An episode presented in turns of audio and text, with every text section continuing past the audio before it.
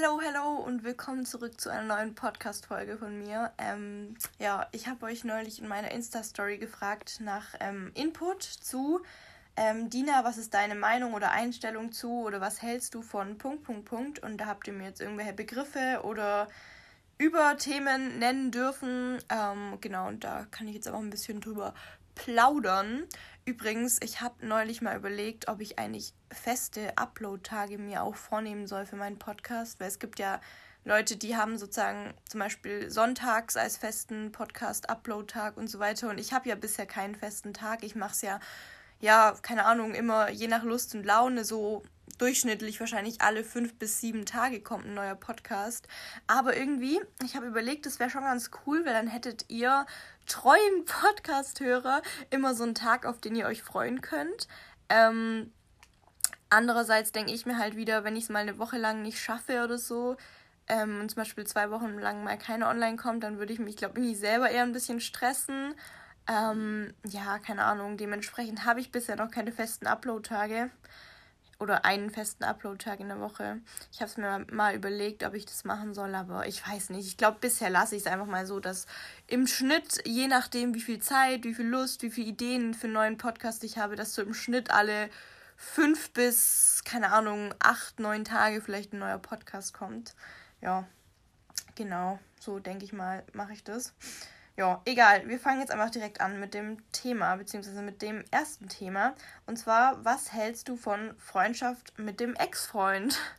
Ähm, ich weiß nicht genau, ob die Person die Frage gestellt hat, weil ich das neulich sogar ja schon ein bisschen angerissen habe in einem Podcast, dass ich ja äh, mit meinem Ex-Freund tatsächlich am Anfang, nachdem wir uns getrennt hatten, noch ja, wir haben halt so gesagt, ja, lass befreundet bleiben und so. Und ähm, genau, dazu kann ich also tatsächlich einiges sagen. Also ich finde prinzipiell Freundschaft mit dem Ex-Freund ist überhaupt nichts Verwerfliches. Ähm, es kommt halt immer darauf an, finde ich, aus welchem Grund man sich getrennt hat, aus welchem Grund die Beziehung eben äh, nicht funktioniert hat. Wenn jetzt zum Beispiel der Grund ist, dass wirklich beide gemerkt haben, okay, wir leben uns gerade irgendwie auseinander, es passt auf beziehungstechnischer Ebene nicht mehr so, wir verlieren irgendwie die Gefühle so für den anderen und der andere ist immer noch ein toller Mensch, aber irgendwie passt es halt einfach nicht mehr so auf beziehungstechnischer Ebene. Und wenn beide das wirklich gemerkt haben und man sich zusammensetzt und darüber redet und beide wirklich irgendwie sagen, hey, meine Gefühle sind ein bisschen zurückgegangen und irgendwie klappt es gerade nicht mehr so, ich kann mir die Zukunft mit dir nicht mehr so vorstellen, zumindest nicht als Beziehungspartner ähm, sondern vielleicht nur noch so freundschaftlich, dann finde ich, kann man schon wirklich direkt von, Bezie äh, von Beziehung auf Freundschaft switchen sozusagen. Aber ich finde wirklich, da müssen dann beide Parteien schon irgendwie die Gefühle verloren haben oder schon irgendwie im anderen nicht mehr einen Partner, sondern nur noch einen Freund sehen. Weil ich finde, sobald es eben nur noch eine Partei betrifft, also sobald zum Beispiel eine das Gespräch mit dem anderen sucht und sagt, hey, ich habe irgendwie die Gefühle für dich verloren und der andere liebt den anderen aber noch richtig krass und über alles, dann kann man ja nicht von einem Tag auf den anderen einfach seine Gefühle ausstellen. Und wenn man dann sagt, ja, hey, lass einfach trennen und befreundet bleiben, dann finde ich, ist es halt einfach mega schwierig, weil die andere Person liebt obviously die andere dann noch und die kann nicht von einem Tag auf den anderen sich entlieben. Und dadurch denke ich tatsächlich, ähm, erschwert diese Freundschaft, dieses über den anderen hinwegkommen. Und deswegen finde ich, kommt es wirklich darauf an, aus welchem Grund man sich trennt. Ob das jetzt so von einer Person ausgeht oder ob beide Parteien sagen, hey, es passt nicht mehr so. Wenn jetzt einer natürlich dem anderen fremd geht, ich glaube, dann ist klar, dass man da nicht mehr befreundet sein möchte mit dem anderen. Ähm, aber ich finde, es kommt echt drauf an. Aber so in fernerer Zukunft mit dem Ex-Freund, zum Beispiel wenn man ein Jahr getrennt war und dann beide Leute, beide Parteien der Beziehung wirklich perfekt nach einem Jahr über den anderen hinweggekommen sind, wenn man nach einem Jahr dann irgendwie sagt, hey, irgendwie, ich mag dich ja immer noch, wir können einfach mal noch befreundet sein, dann finde ich, ist überhaupt nichts Verwerfliches daran ähm, ja, sollte natürlich irgendwie auch für den neuen Partner oder die neue Partnerin dann so klar gehen. Ich glaube, da sind einige dann ziemlich eifersüchtig und sagen, nee, du kannst nicht mit deinem Ex-Freund befreundet sein. Aber ich finde echt, das kann man nicht so pauschal sagen, ob man mit dem Ex befreundet sein sollte, ob das gut ist für einen, ob das schlecht ist. Ich finde, das kann man wirklich nicht pauschal sagen. Es kommt echt immer ganz individuell auf die Beziehungen, auf die Menschen an. Und ja, wie gesagt, meine Erfahrung damit habe ich ja schon mal angerissen in dem Podcast. Ähm, die ist eher negativ, weil ähm, bei mir war es ja so, nach der Beziehung, ähm, der Grund für die Trennung war ja, dass er mich nicht mehr geliebt hat. Und ich, wie bereits gesagt, zu dem Punkt habe ihn natürlich noch total geliebt. Und wenn man dann einfach sagt, yo, wir bleiben jetzt befreundet, das war natürlich für mich nicht gut. Also in dem Moment war es natürlich schön, weil ich mir dachte, ja, dann haben wir noch Kontakt und so. Und ich hatte natürlich ständig diesen Hintergedanken, aber was ich mir natürlich selber zu dem Zeitpunkt nicht so richtig eingestehen wollte. Aber ich hatte natürlich ständig den Hintergedanken, ja, vielleicht nähern wir uns wieder an, vielleicht liebt er mich dann irgendwie doch wieder. Und das ist natürlich absolut scheiße für einen. Also so kommt man natürlich niemals über den Menschen hinweg. Deswegen, ich bin wirklich erst über den Menschen hinweggekommen, nachdem wir dann keinen Kontakt mehr hatten, nachdem wir auch diese Freundschaft nicht mehr ähm, gehalten haben, sag ich mal. Also das ist wirklich, fühlt sich in dem Moment halt richtig an, wenn man denkt, oh, dann habe ich noch Kontakt mit ihm. Man muss aber halt echt ehrlich zu sich selber sein und sich eingestehen, dass es eigentlich absolut nicht richtig und einem nicht gut tut in diesem Moment. Deswegen, ähm, wie gesagt, sind meine Erfahrungen damit eher negativ. Und äh, ja, aber ich finde, da muss jeder wahrscheinlich seine eigenen Erfahrungen machen und äh, ja, gucken, was für sich selber am besten ist. So, die nächste Frage, was halte ich von dem Fleischkonsum in unserer Gesellschaft beziehungsweise von zu viel Fleischkonsum? Sie spricht da ja schon deutlich an, dass in unserer Gesellschaft auf jeden Fall zu viel äh, Fleischkonsum stattfindet. Ich muss ehrlich sagen, ich finde den Wandel der letzten Jahre wirklich total super. Also ich weiß nicht genau, was die Statistiken sagen. Ich glaube aber auch, dass da auf jeden Fall die Zahl an Vegetariern und Veganern gestiegen ist. Aber ich finde halt allein den Wandel, den man in den Supermärkten sieht, dass eben viel mehr Ersatzprodukte reinkommen kommen und das auch, ähm, also ich merke es auch in meinem Umfeld, dass auch wirklich Leute, die nach wie vor Fleisch essen, sich mal an Ersatzprodukte wagen und zum Beispiel auch mein Bruder, der super überzeugt ist von Fleischkonsum und das echt super gerne und viel isst, ähm, der probiert auch ab und zu mal bei mir äh, Like Meat, Fleischersatz und hat auch mal gesagt, hey, das schmeckt sogar ganz gut und so und das ist ein sehr großes Kompliment. Ähm, er würde niemals zugeben, dass es sehr, sehr gut schmeckt, aber es ist wirklich, ähm, ich finde, es findet auf jeden Fall aktuell ein schöner Wandel in unserer Gesellschaft statt, aber Fakt ist natürlich, es ist immer noch viel zu viel Fleischkonsum. Ähm, genau, nochmal kurz für alle, die vielleicht noch nicht so lange zuhören bei mir. Ich bin Vegetarier seit sieben Jahren.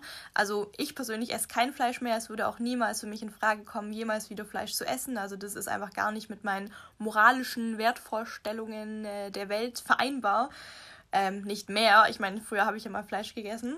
Und ähm, genau, ich würde aber tatsächlich niemals auf die Idee kommen, Menschen davon überzeugen zu wollen, dass sie jetzt Vegetarier werden, weil ich bin der Meinung, jeder soll essen, was er möchte und jeder muss mit seinem eigenen Gewissen ähm, damit klarkommen, was er oder sie isst. Und wenn jemand sagt, hey, ich komme mit meinem Gewissen damit klar, siebenmal die Woche Fleisch zu essen, dann ist es völlig okay und ich würde auch niemals auf die Idee kommen, denjenigen irgendwie von seiner Meinung abbringen zu wollen. Also ich bin da nicht so, kennt wahrscheinlich alle auf TikTok, die militante Veganerin. Das ist ja eine sehr, ja, die hat ja ihre sehr eigene, spezielle Art und Weise, die Menschen von Fleischkonsum, vom Fleischkonsum wegzubringen zum Veganismus hin und sorgte natürlich auch für sehr viel Aufruhr und so weiter. Und dadurch haben natürlich ihre Videos auch sehr viel Klicks und Views und so weiter. Ist auch eine Art und Weise, ähm, ja, irgendwie Menschen oder Aufmerksamkeit auf sich zu generieren, indem sie das halt eher auf die negative Art und Weise macht. Aber ja, trotzdem wird irgendwie die ganze Welt auf sie aufmerksam oder ganz TikTok Deutschland, weil sie eben so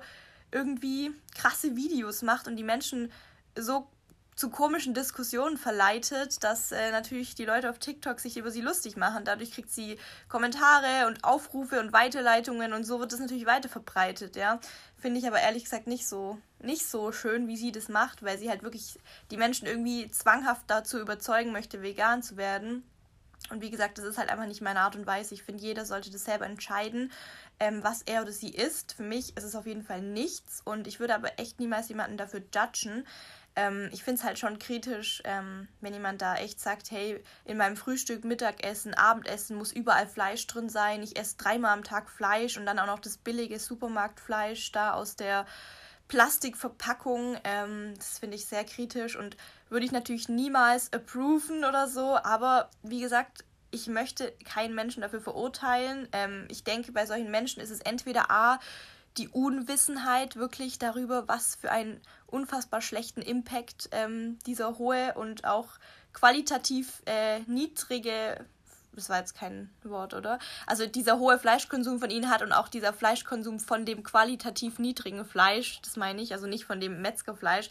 Ähm, genau, ich glaube, die wissen entweder nicht, was das für einen Impact hat auf die Umwelt und aufs Klima, oder sie wollen es halt nicht wahrhaben. Also ich denke, die zwei Möglichkeiten gibt es und ähm, ja, ich finde, da sollte mehr Aufklärung stattfinden, auch schon in den Schulen, ähm, im nee, Grundschulalter vielleicht jetzt noch nicht, da sind die Kinder vielleicht noch ein bisschen zu jung, aber so ab der fünften Klasse, finde ich, sollte da echt äh, mehr Aufklärung stattfinden, was den Klimawandel angeht, was der Fleischkonsum mit äh, dem Klima macht, wie das genau stattfindet, auch wirklich ähm, wie eine Schlachtung äh, ja, eben stattfindet. Ich finde, da sollte echt mehr Aufklärung herrschen, weil ich glaube, ganz viele Leute wollen es nicht wahrhaben oder wissen es wirklich nicht, wie grausam es ist. Und dementsprechend bin ich da echt dafür, dass da mehr Aufklärung stattfinden sollte. Und ja, ich halte natürlich nicht viel von dem übermäßigen Fleischkonsum in unserer Gesellschaft. Also das ist auf jeden Fall Fakt. Ähm, genau, deswegen bin ja ich auch Vegetarier und äh, Fisch esse ich auch nicht. Habe ich übrigens tatsächlich mal ähm, am Anfang, also ich bin ja jetzt ungefähr sieben Jahre vegetarisch und ich habe das erste halbe Jahr noch Fisch gegessen ähm, weil ich da von einer Bekannten, also da war ich ja erst 13 oder so, da habe ich von einer Bekannten aus meinem Umfeld mitbekommen, dass sie auch Vegetarier ist und sie war halt Pesketarier und hat Fisch noch gegessen. Und ich dachte, das macht man so. Also ich habe da irgendwie gar nicht so richtig drüber nachgedacht, weil ähm, für mich ist ja der Grund, warum ich Vegetarier geworden bin, dass ich einfach nicht mehr einen, ein Lebewesen essen möchte. Ich möchte nicht, dass ein Lebewesen für meinen Genuss stirbt.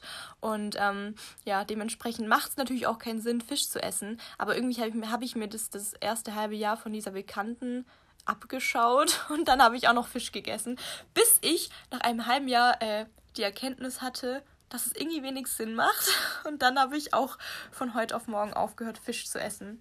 Ja, so viel dazu. Ähm, was halte ich von teuren Klamotten? Ähm, also ich finde, teure Klamotten sind auf jeden Fall kein äh, Must-Have oder so. Also kein Mensch braucht in seinem Kleiderschrank irgendwie ein T-Shirt für 150 Euro um, äh, keine Ahnung, ein Statement zu setzen oder so. Also ich finde es auf keinen Fall ein Must-Have. Ähm, wenn man das Geld hat und wirklich zum Beispiel sagt, hey, ich, äh, keine Ahnung, habe jetzt schon zwei Jahre lang ein Auge geworfen auf diese, keine Ahnung, Gucci-Tasche, jetzt mal nur als Beispiel. äh, die kostet 600 Euro oder mehr und ich habe da wirklich schon zwei Jahre lang ein Auge drauf geworfen. Ich möchte diese Tasche unbedingt haben und ich möchte sie zu besonderen Ereignissen ausführen und so, keine Ahnung, man gönnt sich das dann wirklich und spart darauf hin und so, dann finde ich es überhaupt nicht verwerflich, sich sowas zu kaufen. Man sollte halt wirklich immer intensiv drüber nachdenken, finde ich, ähm, ob sich das wirklich lohnt, so viel Geld für dieses Kleidungsstück auszugeben. Also jetzt für extrem Luxusgüter, für extrem teure Klamotten. Und bei teureren Klamotten im Sinne von jetzt keinen keine Ahnung, keine HM. Preise, zum Beispiel ein T-Shirt für HM kriegt man das ja echt schon für 5 Euro, 5 bis 10 Euro. Und da ist ja natürlich, äh, wenn man das mit HM vergleicht, ein T-Shirt für 40 Euro schon teuer in Anführungszeichen. Ähm, da muss ich echt dazu sagen, es gibt ja diesen Spruch, Qualität hat ihren Preis und ich finde, der trifft nicht immer zu, aber oft. Und ähm, ich habe auch einen guten Vergleich, zum Beispiel, falls ihr OAs, also falls ihr was von OAs habt, dann könnt ihr das vielleicht fühlen. Weil ich finde zum Beispiel die T-Shirt-Qualität von OAs einfach geisteskrank. Also da kostet ja eins von diesen Athletic Oversized T-Shirts ähm, nach Code, glaube ich, 40 Euro. Und ähm, klar, es ist schon, schon vielleicht für manche Leute viel Geld. Man muss auch intensiver und vielleicht dreimal drüber nachdenken, ob man das sich wirklich kauft ähm, oder ob man ein T-Shirt von HM für 5 Euro kauft. Aber da muss ich halt ehrlich sagen, die Qualität ist für mich sowas von nicht mit HM zu vergleichen und ich bereue es null, dass ich drei von diesen Athletic-T-Shirts daheim habe. Also ich liebe die Qualität, ich finde das Preis, äh, das Preis, das Geld hat sich sowas von gelohnt und ähm, ja, für mich ist da tatsächlich der Spruch, Qualität hat ihren Preis sehr ähm, treffend, weil ähm, die Qualität halt wirklich einfach krass ist. Die T-Shirts sind unfassbar dick vom Stoff her, unfassbar bequem. Und wenn ich jetzt halt auch jetzt hier schaue, also ich habe auch von HM so T-Shirts, so ähm, aus der Männerabteilung, so ein bisschen Oversized T-Shirts. Größe M, glaube ich. Ähm, die sind halt vom Stoff her ganz anders. Viel dünner und ein bisschen durchsichtig. Ich habe auch eins in weiß, ein bisschen durchsichtig und ja, ähm, ist halt einfach von der Qualität her komplett anders. Hat auch 5 Euro nur gekostet. Ähm, und ich finde es überhaupt nicht verwerflich, wenn man sich nur so in Anführungszeichen günstigere Sachen kauft, wenn man sich zum Beispiel einfach nicht leisten kann, teurere Sachen zu kaufen, dann finde ich es überhaupt nicht schlimm. Ähm, aber ja, natürlich muss man auch bedenken, die ähm, Produktion hat natürlich äh, wahrscheinlich dementsprechend auch nicht so super äh, stattgefunden. Vielleicht auch irgendwie Ausbeutung von ähm, Menschen in armen Ländern und so weiter. Aber ich finde halt wirklich, wenn jemand kein Geld hat und wirklich sehr, sehr stark auf sein Geld achten muss und schon gucken muss, dass er über die Runden kommt, dann finde ich es überhaupt nicht verwerflich, wenn er oder sie sich dann wirklich nur günstige Kleidung kauft, ähm, wo man vielleicht aber auch weiß, dass die Produktion dann eben nicht so ähm, fair stattgefunden hat. Aber wenn man es sich einfach nicht leisten kann, dann finde ich daran wirklich überhaupt nichts verwerflich. Aber ich finde, wenn man sich leisten kann, sollte man vielleicht schon schauen, dass man ähm, erstens mal wo einkauft, ab und zu, wo ähm, ja natürlich auch die Produktionsbedingungen besser waren. Und äh, ich finde es halt auch tatsächlich einfach ähm, längerfristig gedacht, einfach aber auch sinnvoll, sich ein teures T-Shirt mit dafür besserer Qualität zu kaufen, weil es eben auch viel länger hält. Also ich merke das tatsächlich auch bei meinen Sachen.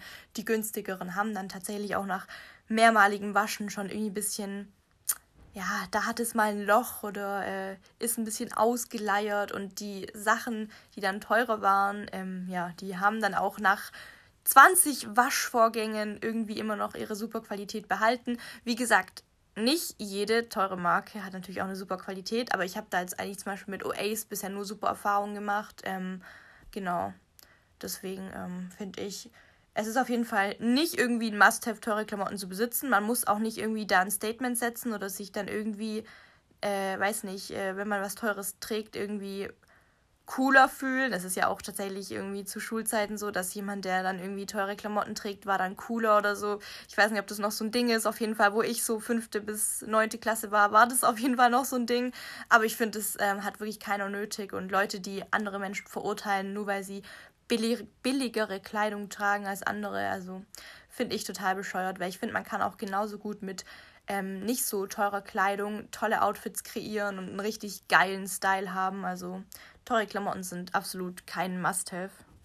Was halte ich von dem That Girl Trend? Ähm, das ist dieser, für alle, die es vielleicht nicht kennen, vor allem auf TikTok verbreiteter Trend, wo irgendwie so besonders ästhetische Videos und Clips gemacht werden, eben von Mädels, die ähm, versuchen, That Girl zu werden. Und That Girl ist halt so ein Mädchen, das super krass ihr Leben im Griff hat, um es mal so ja, zusammenzufassen. Dazu gehören zum Beispiel so Dinge wie, also man kann That Girl, finde ich, irgendwie auf verschiedene Art und Weisen interpretieren. Und äh, das meiste, was man auf TikTok dazu sieht, oder das Klischeehafte, sind meistens immer so Dinge wie das Mädel steht, keine Ahnung, um 5.30 Uhr morgens auf und ähm, macht sich direkt fresh, hat ihre Skincare-Routine im Bad und ähm, dann macht sie direkt ein Morning-Workout und startet den Tag mit einem Matcha-Latte rein. Dann macht sie eine Stunde Journaling in ihrem Buch und schreibt da irgendwelche Sachen auf und Goals und Ziele und dann arbeitet sie an ihren Zielen und es ist halt alles so unfassbar ästhetisiert und ähm, ja, man macht sein Bett und alles clean, man räumt sein Zimmer auf und man putzt und ähm, man ernährt sich natürlich ganz wichtig, healthy, ne? Nur Green Foods und Smoothies und Bowls und ähm, so richtig, ihr merkt schon, ne? so richtig klischeehaft.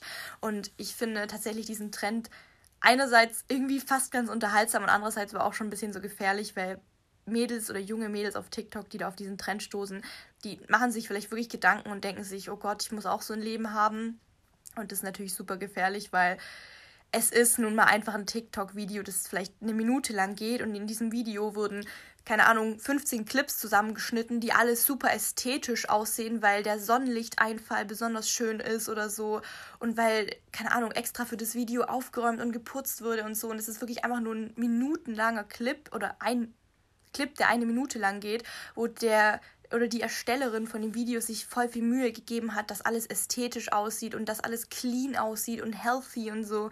Und Leute, es ist eine Minute, eine zusammengeschnittene Minute und die entspricht natürlich nicht der Wahrheit. Und ich bin mir sicher, dass jedes Mädchen, die diesen Trend mitgemacht hat, auch manchmal Tage hat, wo sie ganz sicher nicht ihre Routine so durchzieht, wie sie in diesen TikTok-Trends da macht. Also ja, wie gesagt, ich finde den Trend für junge Mädels sehr gefährlich, weil die sich dann da vielleicht was dran abschauen und sich denken, oh, scheiße, jetzt muss ich mich auch nur von Smoothie Bowls ernähren, jeden Tag Sport machen und jeden Tag um 6 Uhr morgens aufstehen, obwohl Wochenende ist und keine Ahnung, ich eigentlich ausschlafen könnte. Also ich finde den Trend sehr gefährlich einerseits und andererseits halt auch ähm, irgendwo vielleicht ein bisschen inspirierend, wenn man ihn richtig benutzt, weil ähm, ja, so Dinge wie Journaling sind, glaube ich, für einige Menschen wirklich hilfreich, dass sie zum Beispiel einfach ähm, Dinge aufschreiben, für die sie dankbar sind oder ein bisschen ihre Goals oder ihre To-Do-Listen für den Tag aufschreiben. Es gibt wirklich Leute, denen tut es gut und ähm, mir tut es auch gut, wenn ich sowas aufschreibe oder vielleicht auch Tagebuch schreibe oder so, ähm, was ich sehr selten mache, aber ich glaube, das würde mir auf jeden Fall gut tun. ähm, genau, deswegen, andererseits finde ich, kann man den Trend auch irgendwie positiv für sich nutzen und sich ein bisschen davon inspirieren lassen und sich vielleicht denken, okay, ich könnte jetzt Tagebuch anfangen zu schreiben, ich muss jetzt nicht jeden Morgen um 6 Uhr aufstehen, obwohl ich ausschlafen könnte, aber ich kann mir vielleicht ein paar Sachen aus diesem Trend rauspicken und ähm, die positiv für mich nutzen. Was aber jetzt nicht heißt, dass man jeden Tag zum Sport gehen muss, um That Girl zu werden. Ich weiß gar nicht so, That Girl, dieses Mädel, ja, dieses Mädchen, das ihr Leben im Griff hat, bedeutet es so für mich. Aber wie gesagt, es ist halt einfach so ein voll klischeehafter Trend und äh, entspricht auf jeden Fall nicht der Realität, weil kein Mensch hat 24-7, 365 Tage im Leben, sein Leben im Griff, weil bei jedem läuft mal was schief und ja, es sind einfach ästhetisierte Videos, schön zum Anschauen. Man muss aber wirklich immer, immer, immer im Hinterkopf haben, hey, das entspricht nicht der Wahrheit. Diese Person hat dieses Video zusammengeschnitten, ästhetische Momente genommen, aber es entspricht 100% nicht der Wahrheit und nicht jeder Tag von dieser Person sieht so aus. Ähm, deswegen ja, immer das im Hinterkopf behalten, wenn ihr solche Videos seht. Und ähm, ja, genau, so. Das habe ich dazu zu sagen. ähm, was halte ich von Kollagen? Und wir sind hier voll durcheinander. Ich lese gerade alles wirklich in der Reihenfolge vor. Ähm, deswegen egal. Wir sind jetzt hier zwar sehr durcheinander mit den Themen, aber egal. Ähm, Kollagen ist ja für alle, die es nicht kennen, die minder minderwertige Eiweißquelle in zum Beispiel Riegeln, in Proteinriegeln. Ähm, also wenn da als Zutat hinten Kollagen aufgeführt wird, dann wisst ihr, dass nicht, ähm, zum Beispiel wenn der Riegel 20 Gramm Eiweiß enthält, dass die 20 Gramm Eiweiß nicht alle verwertbar für euch sind, also dass der Körper mit einigen davon auch nichts anfangen kann. Kollagen ist zwar gut für die Gelenke, aber ich glaube, niemand von uns konsumiert einen Proteinriegel, um äh, was Gutes für seine Gelenke zu tun. Oder? Ja, ähm, deswegen finde ich Kollagen ist an sich nichts krass schlimm ist, also wenn ein Proteinriegel das enthält. Aber ich finde es halt ein bisschen schade, wenn dann ein Proteinriegel mit äh, ja, 50% Eiweiß wirbt und dann irgendwie 30 Gramm Eiweiß enthält und man sieht dann als erste Zutat auf der Rückseite Kollagenhydrolysat aufgelistet. Ähm, vor dem Milcheiweiß oder vor dem Molkenprotein oder vor dem pflanzlichen Eiweiß. Das finde ich dann echt ein bisschen schade, weil ja, dementsprechend besteht der Riegel zu äh, zum Großteil eben aus diesem nicht verwertbaren Eiweiß und euer Körper kann dann im Endeffekt vielleicht mit der Hälfte von dem Eiweiß nichts anfangen. Ja, aber ich denke halt, niemand von uns deckt seinen Eiweißbedarf nur mit Proteinriegeln. Also ich glaube, keiner von uns isst am Tag sieben Proteinriegel, dass der Eiweißbedarf zu 100% aus Riegeln gedeckt wurde. Deswegen finde ich es jetzt nicht schlimm und ich glaube, ja, da wird jetzt auch nicht der Eiweißbedarf von jemandem darunter leiden, wenn man da vielleicht mit einem Proteinriegel anstelle von 25 Gramm Eiweiß dann doch nur 15 Gramm Eiweiß zu sich nimmt. Aber ähm, ja, ich finde halt, ja, Proteinriegel sind für mich sowieso nur so gesündere Snacks sozusagen und ich esse die auch nicht täglich, deswegen finde ich es nicht schlimm. Und alle, die mich kennen, ähm, ich bin ja Vegetarier, wie gesagt, ähm, ich esse aber trotzdem Riegel mit Kollagenhydrolysat, obwohl es ein Schlachtabfall ist, ja, aber ich persönlich verfolge ja ähm, das Prinzip, in Anführungszeichen, ähm, dass ich nichts davon halte, wenn jemand sagt ganz oder gar nicht. Also ich halte nichts von dem ganz oder gar nicht Prinzip, weil zum Beispiel die ESN Designer Bars haben ja leider Kollagen enthalten. Und ich liebe die Designer Bars. Die sind für mich geschmacklich die allerbesten Proteinriegel, die es gibt. Und ich würde einfach nicht auf diesen Geschmack verzichten wollen, nur weil diese Riegel jetzt Kollagen enthalten. Also ich bin da echt so der Meinung, ähm, dass es nicht schlimm ist, wenn man ab und zu mal sowas konsumiert. Ähm, für mich macht es mich selber jetzt nicht weniger vegetarisch. Vielleicht ist jetzt irgendjemand von euch der Meinung, dass ich jetzt ein Fake-Vegetarier bin deswegen. Keine Ahnung, weil ich zweimal, einmal die Woche in Riegel mit Kollagen esse. Aber wie gesagt, ich halte nichts von dem ganz oder gar nicht Prinzip. Jeder ähm, soll das essen, womit er sich selbst wohlfühlt und ähm, was man mit seinem eigenen Gewissen vereinbaren kann. Und wenn das auch schon bedeutet, man reduziert seinen Fleischkonsum auf vielleicht von siebenmal die Woche auf viermal die Woche, dann ist der Umwelt, dem Klima, den Tieren schon so unfassbar viel geholfen, ähm, wenn man den einfach reduziert, wenn man seinen Konsum bewusster macht und so weiter. Und deswegen halte ich nichts von dem Ganze oder gar nichts Prinzip. Ähm, dementsprechend esse auch ich als Vegetarier ähm, shame on me, einmal die Woche vielleicht einen Riegel mit Kollagenhydrolysat und äh, ja, kann das absolut mit meinem Gewissen vereinbaren, weil, wie gesagt, ja, es ist für mich einfach überhaupt nichts, wenn ich sage, hey, ich verzichte jetzt darauf, obwohl es geil schmeckt für mich. Ähm, aber dann esse ich es halt trotzdem, weil ich einfach nichts davon halte, wenn man sagt, oh mein Gott, entweder ich bin jetzt zu 1000 Prozent vegetarisch und darf gefühlt nicht mal Fleisch einatmen oder ich lasse es ganz bleiben. Also das finde ich halt einfach bescheuert. Deswegen, ich esse sie trotzdem und ja, ist halt eine minderwertige Eiweißquelle. Aber wenn man das einfach bewusst konsumiert und sich dem bewusst ist, dann finde ich es überhaupt nicht schlimm, wenn man Riegel mit Kollagen isst. Genau. Ähm, Abnehmshakes. Was halte ich von Abnehmshakes? Überhaupt nichts. über, überhaupt nichts. Ähm, mich macht sowas immer richtig wütend zu hören, wenn jemand irgendwie sowas versucht zu verkaufen auf Instagram oder so. Oder versucht da irgendwie eine neue Marke am Markt zu etablieren, die irgendwie Abnehmen-Shakes bewirbt, weil Leute, es ist so bescheuert, es ist einfach Quatsch. Abnehmen tut man mit einem Kaloriendefizit und diese Shakes, ähm, keine Ahnung, was es da für Pläne gibt, vielleicht trinke drei Shakes am Tag und nimm dadurch ab. Diese Shakes sind einfach sozusagen Trinknahrung und wahrscheinlich enthalten die im besten Fall dann noch nicht mal alle wichtigen Nährstoffe, die euer Körper eigentlich am Tag braucht. Und diese drei Shakes haben dann einfach viel zu wenig Kalorien, die ihr dann an einem Tag zu euch nehmen sollt, dass ihr eben in einem Kaloriendefizit seid und auch abnehmt. Aber wie gesagt, das ist meistens halt so, dass diese drei Shakes vielleicht jeweils 300 Kalorien haben. Das heißt, ihr nehmt am Tag viel zu wenig Kalorien zu euch. Ihr nehmt dann natürlich erstmal voll krass ab, weil ihr einfach in einem super starken Kaloriendefizit seid was unfassbar ungesund ist für euch. Und dann kommt der Jojo-Effekt und ihr nehmt wieder zu und es bringt nichts und ihr werdet ungesund. Dann kommen die Heißhungerattacken, weil ihr natürlich nicht gestillt werdet durch drei bescheuerte Shakes am Tag. Also ich halte gar nichts von sowas. Ähm, wenn man abnehmen will, dann bitte gesund, mit einem Kaloriendefizit, sich nichts verbieten, Snacks und kleine Süßigkeiten schlau einbauen. Auch wenn man in einem Kaloriendefizit ist, kann man Süßigkeiten und zuckerhaltige Sachen essen. Man muss einfach nur wissen, dass man sie schlau einbaut. Und ähm, ja, von solchen Shakes halte ich wirklich nichts. Ähm, und die gleiche Person hat auch noch geschrieben, Trinknahrung. Ja, finde ich auch ein bisschen kritisch. Also Trinknahrung, ich denke da jetzt zuallererst gerade an so eine Marke. An sich finde ich es jetzt nicht schlimm, aber man muss halt wirklich schauen, okay, die Marke, die diese Trinknahrung verkauft, für was oder mit was wirbt die? Weil wenn die auch wieder mit dieser Trinknahrung wirbt, oh mein Gott, diese Trinknahrung hilft euch dabei, innerhalb von zwei Wochen 10 Kilo abzunehmen, indem ihr drei von unseren Shakes am Tag trinkt oder so, dann absoluter Schwachsinn und bitte die Finger davon lassen.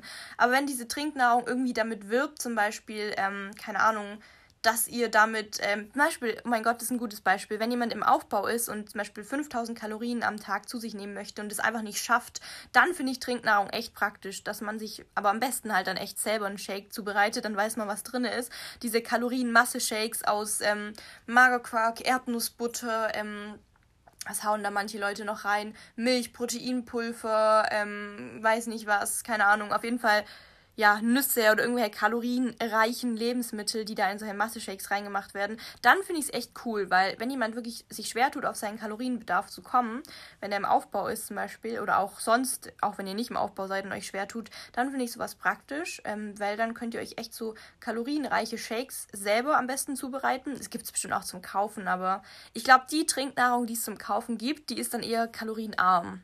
Weil die Leute natürlich wollen, dass man damit abnimmt und denkt, es ist ein super Produkt zum Abnehmen. Aber es ist einfach nur beschissen, Leute. Aber ja, so, wenn man Trinknahrung sich selber anmischen würde, so ein 1000 Kalorien Masse-Shake, dann finde ich es eigentlich echt cool, weil das kann einem einfach helfen, auf seine Kalorien zu kommen, wenn man sich da schwer tut. Ja. Ähm, Body Dysmorphia.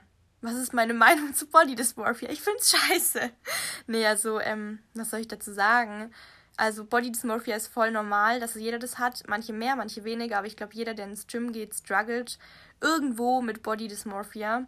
Und ähm, ich finde es halt wichtig, dass man einfach kommuniziert, dass es super normal ist.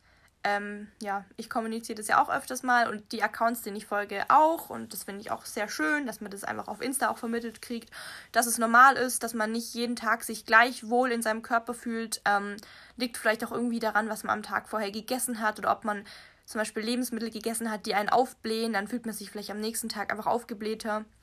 Bei mir wäre es zum Beispiel, habe ich ja schon mal gesagt, ich vertrage leider kein Kraut. Rotkraut, Sauerkraut, Leute, ist die Hölle für mich. Ich liebe es, schmeckt mir so lecker. Es schmeckt mir so gut, meine ich. Aber ich vertrage es nicht. Also ich habe ähm, Stunden danach Bauchschmerzen des Todes. Ich sehe aus wie schwanger im achten Monat und ich vertrage es nicht. Leider. Aber ja, wenn ich sowas essen würde, hätte ich auch Body Dysmorphia und starke Bauchkrämpfe. Deswegen esse ich es natürlich nicht. Ähm, ja, aber Body Dysmorphia, unabhängig von Lebensmitteln, ist auch normal. Also auch wenn ihr normal euer, euren Ernährungsplan, falls ihr einen habt, durchzieht. Es ist normal, dass man sich nicht jeden Tag gleich fühlt und gleich wohl in seinem Körper fühlt. Ich habe auch Tage, wo ich stärker damit struggle. Ich bin auch ein Mensch, ich würde tatsächlich sagen, ich ähm, habe ich weiß natürlich nicht immer, wie es bei anderen Leuten ist, aber ich habe schon öfters Body Dysmorphia. Ähm, manchmal fühle ich mich zu schmal, also ich bin schon ein bisschen äh, sehr schlank äh, manchmal. Also manchmal denke ich mir wirklich, okay, ich könnte noch mehr, viel mehr Masse aufbauen. Und an anderen Tagen denke ich mir wieder, hm, nee, will ich doch nicht. Also da bin ich wirklich sehr selbstkritisch. Ich denke, diese selbstkritische ähm, Charakterzug von mir, der zusammen mit Body Dysmorphia ist halt nicht so cool. Deswegen ist bei mir wahrscheinlich, wenn ich Body Dysmorphia habe, das noch stärker ausgeprägt, weil einfach weil ich so unfassbar selbstkritisch bin. Und ja, ich habe euch, und ich weiß nicht, ob ich es euch schon mal gesagt habe, aber ich schwank ja auch immer so zwischen Aufbau und Erhalt. Also ich habe ja jetzt aktuell meine Kalorien sind im Überschuss. Ähm, und damit fahre ich auch ganz gut so. Ähm, Mache auch ja ein bisschen Gains so. Aber irgendwie ich bin ständig am überlegen, ich könnte bestimmt noch mehr in den Überschuss, aber ich traue es mich einfach nicht, weil das Ding ist, ich bin ein Mensch, ähm, das weiß ich aus früherer Erfahrung, also weil ich es schon gemacht habe, ähm, ich bin sehr quad-dominant. Also wenn ich aufbaue, wenn ich Booty aufbauen möchte und eben auch Übungen mache, ähm, die auf den Booty und nicht auf die Quads fokussiert sind. Ich baue dennoch stark Quads auf. Also auch wenn ich sowas wie Beinbeuger, Beinstrecker weglasse, so Quad-dominante Sachen, ähm, Beinpresse, was weiß ich, auch wenn ich sowas weglasse, das habe ich auch gar nicht in meinem Leg Day drinne. Ich bin trotzdem Mensch, ich baue irgendwie besser Quads als Booty auf. Es gibt ja immer so zwei Two Types of People, einmal die Quad und einmal die Booty Glute Dominanten. Ich bin leider Quad dominant. Ähm, ich finde es an anderen ultra schön, wenn die so starke ausgeprägte Quads haben, also auch Mädels, aber ich finde es halt an mir einfach nicht so schön, weil ich möchte schlanke Oberschenkel haben. Das ist echt ein bisschen so ein Ideal, was ich einfach an mir selber habe und ähm, ich bin halt leider Quad dominant. Also bedeutet, wenn ich jetzt stärker mit höheren Gewichten trainiere, und noch mehr in den Überschuss gehen würde, würde ich halt breitere Oberschenkel und Quads kriegen. Und mein Booty würde vielleicht irgendwann auch mal wachsen. Also irgendwann, ne? Erstmal würde meine Quads wachsen. Und es ist eigentlich schon ein Ziel von mir, dass mein Booty noch ein bisschen wächst. Also ich ja, habe das ja auch mal gesagt, ich bin jetzt nicht so, dass ich ein Kim Kardashian Booty will. Finde ich auch an mir nicht so schön. Ich bin tatsächlich an mir so lieber ein Small Booty, dafür vielleicht ein bisschen schön geformten Booty, aber ich bin nicht so der Mensch, der so ein Big Booty als Ziel hat. Also das ist nicht mein Schönheitsideal an mir. An anderen finde ich es ultra nice, wenn ich so Insta-Girls sehe, Gym-Girls mit so einem Big Booty einfach smash. nee, aber an mir finde ich es einfach nicht so schön. Und dementsprechend ein bisschen Booty aufbauen würde ich noch, aber halt nicht so viel. So, aber wie gesagt, wenn ich jetzt das Ziel habe, Booty aufzubauen, dann baue ich erstmal kurz auf. Und das finde ich eben an mir nicht schön. Und dementsprechend gehe ich nicht weiter in den Überschuss. Und tatsächlich arbeite ich im Gym auch nicht so mit starken Gewichten wie, anderen, wie andere Leute. Also ich habe jetzt nicht so als Ziel immer wenn ich eine neue Gym-Einheit starte, oh mein Gott, heute neue PRs und so. Das ist gar nicht mein Ziel, weil wie gesagt, wenn ich mich steigere in meinen Leg Day Gewichten, dann baue ich einfach stärkere Quads auf und das möchte ich nicht, weil ich es an mir nicht so schön finde. Und ja, ich finde, da muss einfach jeder gucken, wie er selber so am besten mit seinen Gewichten fährt. Und nur weil ihr, keine Ahnung, nicht als Ziel habt, mal 100 Kilo zu squatten, heißt es nicht, dass ihr eine Gym, äh, dass ihr keine Gymrat seid. Also für mich ist wirklich jemand eine Gymrat, der einfach als Leidenschaft hat, ins Gym zu gehen, egal welche Gewichte er hat also welche Gewichte er verwendet und egal welche Gewichte sein Ziel sind mal zu verwenden, ob derjenige es überhaupt als Ziel hat, sich krass zu steigern, ist für mich echt scheißegal. Hauptsache er hat als Leidenschaft das Gym und das ist meine Leidenschaft. Und dementsprechend, ja, bin ich da tatsächlich ein bisschen anders als manche Gym Girls auf Insta so, die da immer so ihre PRs als neues Ziel haben. Und ich bin halt einfach nicht so, weil, ähm, ja, wie gesagt, sonst habe ich nicht mehr meinen Traumkörper vor Augen, weil so starke Quads sehe ich halt einfach nicht an mir, muss ich ehrlich gestehen. Und das ist halt ein bisschen schade, weil ich hätte schon ein bisschen mehr Booty, muss ich sagen, aber dann werde ich halt vorne an den Oberschenkeln auch breiter und deswegen, jetzt bin ich voll vom Thema abgeschweift. Das Thema war ja eigentlich Body Dysmorphia, aber das ist so mein, mein Input zum Thema Body Dysmorphia. Also da denke ich halt ganz oft drüber nach und ich weiß halt, dass wenn ich mich steigern würde in den Gewichten, dass bei mir dann Body Dysmorphia extrem hitten würde, also wirklich extrem. Und deswegen mache ich es nicht. Und dann gebe ich mich halt damit zufrieden, dass ich jetzt schlankere Beine habe, dafür halt keinen so einen krassen Booty. Und es ist okay für mich, weil, ja, wie gesagt, ich werde so niemals meinen Traumkörper erreichen, aber meine Genetik lässt es halt leider nicht zu, dass ich meinen Traumkörper erreiche. Ja, aber wenn ich meinen Traumbooty hätte, hätte ich nicht meine Traumbeine. Und das ist super ärgerlich. Aber man muss einfach sich immer vor Augen führen, die Genetik lässt nicht alles zu. Ich werde niemals aussehen können wie eine Pamela Reif, weil das nicht meine Genetik ist. Und ich werde auch niemals aussehen können wie eine, ich wollte gerade sagen Kim Kardashian, aber ich glaube, sie hatte ein BBL, oder? Ich bin mir jetzt gerade nicht sicher, ich möchte es hier nicht unterstellen, aber ich glaube, sie hatte einen Brazilian Butt war das Kim Kardashian? Ich weiß es nicht. Bin nicht so into it, diese American Promi-Szene. Aber ähm, ja, gut, wenn sie sowieso ihren Po operieren hat lassen, das wäre eine Möglichkeit. Nein, Spaß, Leute, würde ich niemals machen. Aber ja, äh, die Genetik äh, ja, lässt einem eben nicht alles erreichen, was man möchte. Deswegen ist es auch so wichtig, sich nicht auf Insta mit anderen zu vergleichen, weil jeder hat eine andere Genetik und ihr werdet niemals den Körper von der Person XY erreichen können, weil diese Person einfach einen ganz anderen Körper hat. Selbst wenn ihr den Ernährungs- und Trainingsplan der Person eins zu eins nachmacht, ihr werdet niemals so aussehen wie diese Person. Und das ist halt so wichtig. Übrigens, eine andere hat auch reingeschrieben, ähm, was ich zum Thema Vergleiche was ich davon halte. Und das passt jetzt hier gerade voll gut dazu. Deswegen ist einfach meine Überleitung jetzt. Deswegen ist es so wichtig, ähm, sich nicht mit anderen zu vergleichen, weil ihr werdet halt auch niemals von der Genetik her an diese Person irgendwie rankommen können, weil jeder hat andere genetische Voraussetzungen. Zum Beispiel auch, wenn jemand abnimmt. Ähm, manche nehmen an den Oberschenkeln zuerst ab, manche nehmen am Bauch zuerst ab, manche nehmen, keine Ahnung, ähm, ganz random irgendwie an den Armen zuerst ab es ist so unterschiedlich bei den Menschen und auch beim Zunehmen. Wo ihr zunehmt, ist einfach unabhängig, äh, unabhängig, abhängig von eurer Genetik und ja, ihr könnt euch da nicht mit anderen Menschen vergleichen, nur weil zum Beispiel jemand krass im Aufbau ist und trotzdem noch einen flachen Bauch hat. Ähm, und ihr geht in den Aufbau und habt nicht mehr einen flachen Bauch, weil diese Person hat einfach die Genetik vielleicht, dass sie zuerst woanders ansetzt als am Bauch. Und das finde ich halt so wichtig, sich immer wieder vor Augen zu halten. Und ja, Jetzt bin ich sehr krass abgeschweift, Leute. Es tut mir leid. ähm, aber ich glaube, die Leute, die mir und meinem Podcast zuhören, die äh, mögen das vielleicht hoffentlich auch irgendwo, weil sonst, ja, würdet ihr vielleicht nicht meinem Podcast zuhören. Abschweifen ist so der Überbegriff für alle meine Podcasts, würde ich sagen. Ich fange immer irgendwo an, dann bin ich beim ganz anderen Thema. Aber ja, ich habe schon ähm, öfters mit Body Dysmorphia zu kämpfen und ja, man muss sich immer wieder vor Augen halten, nicht mit anderen vergleichen meine Grenze ist halt einfach hier ähm, gesetzt und wenn ich jetzt hier weitermachen würde mit krassen Leg Day äh, mit krassen Leg Day Gewichten, dann würde ich einfach Quads aufbauen und das möchte ich halt nicht oder stärkere Quads und ja, das ist halt so. Es muss ich mich so akzeptieren, dass ich keinen Big Booty habe und äh, dafür schlankere Beine oder ein Big Booty und dafür nicht so schlanke Beine und ich kann mich jetzt entscheiden. Choose Your Character. schlanke Beine und Booty. Äh, und kein Booty. Oder Booty und nicht so schlanke Beine. Choose Your Character. oh Mann. Ja, ähm, ich denke, ich habe meinen Charakter gechost, gechosen. Ähm, ja. So ist es, Leute. So ist es. Ähm, scrolle ich hier mal noch weiter durch, was wir hier noch so finden. Nächstes Thema wäre ähm, Alkohol trinken, obwohl man Gym durchzieht. Ähm, Finde ich ein ganz spannendes Thema. Also ich selber habe jetzt, glaube ich, ein halbes Jahr lang kein Alkohol mehr getrunken. ist voll krass. Ich bin ja echt eine Partymaus, aber ich trinke selten Alkohol. Ich weiß nicht mehr genau, wann das letzte Mal war. Habe ich auch neulich mit einer Freundin drüber geredet und ich weiß es nicht mehr genau.